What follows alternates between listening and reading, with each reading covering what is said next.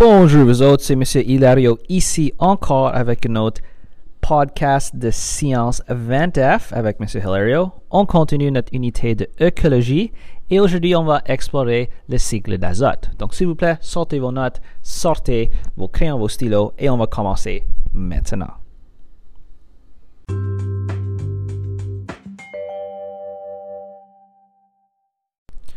Donc, avant de commencer le cycle d'azote, il faut comprendre que notre atmosphère contient 78% azote, 21% oxygène et environ 1% des autres gaz. De plus, tous les êtres vivants ont besoin de l'azote parce que c'est ce qu'on a besoin pour former nos protéines et notre ADN. Cependant, on ne peut pas respirer l'azote et les plantes peuvent seulement absorber l'azote qui sont fixés à d'autres éléments. C'est pourquoi c'est important de changer et transformer l'azote atmosphérique ou le N2 en nitrate ou le NO3. Les animaux obtiennent leur azote en mangeant des plantes ou d'autres animaux. Et il y a beaucoup de l'azote qui sont retrouvés dans le sol vient de l'engrais utilisé par des fermiers. Il y a quand même une façon naturelle de convertir le N2 atmosphérique en N3 et voici le cycle d'azote naturel qui arrive ici sur la Terre. Donc, les principaux processus qui se déroulent lors du cycle d'azote sont les suivantes. On a la fixation de l'azote, on a la nitrification, on a l'absorption de l'azote par les végétaux des animaux, on a la décomposition des déchets et finalement on termine avec la dénitrification. En fait, il y a deux grandes parties, c'est vraiment la nitrification, la dénitrification. Vous pouvez concentrer là-dessus. Cependant, les autres étapes font partie de cela. C'est juste que la nitrification et la dénitrification sont les parties, mettons, euh, les plus importantes en général.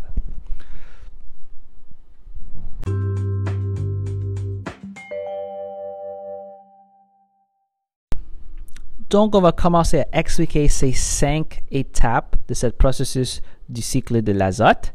Donc, premièrement, on a la fixation de l'azote. Et ça, c'est lorsque les bactéries vont mettre le diazote ou l'azote atmosphérique dans le sol. Les bactéries transforment le diazote, bactérie ou l'azote atmosphérique, en ammonium. Ensuite, on a la nitrification.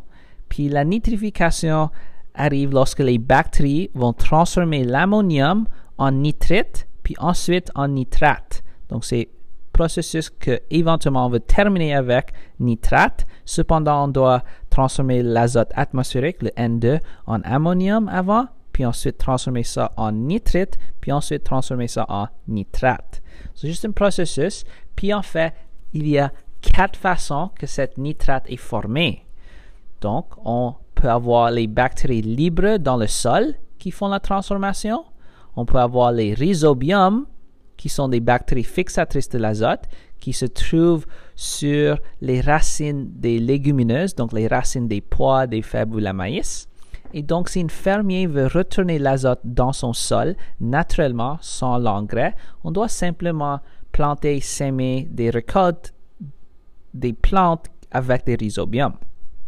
Troisième façon de former le nitrate, c'est les, les bactéries et les champignons peuvent transformer l'ammoniac ou le NH4+, des déchets de ces animaux et des organismes morts.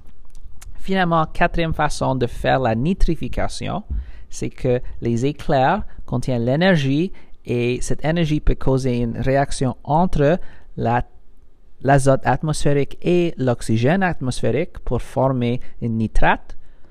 Et le nitrate est ensuite attrapé par les gouttes de pluie qui tombent dans le sol et peut être absorbé par les plantes à ce point. Ensuite, ça c'est la nitrification. La troisième étape du cycle de l'azote, c'est l'absorption. Et ça c'est lorsque le nitrate est absorbé par les plantes et c'est euh, ces plantes sont mangées par d'autres animaux. On continue avec la décomposition. Et ça, c'est étape 4. Ça, c'est lorsque les bactéries et les champignons décomposent les déchets.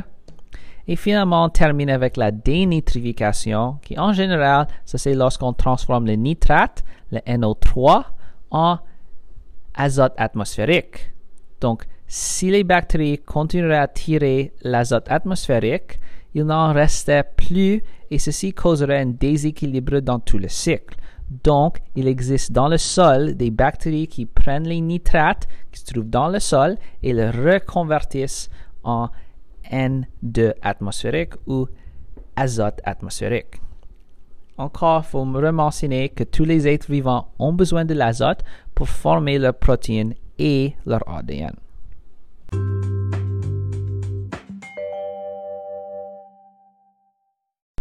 Et donc, ceci est tout pour le cycle de l'azote.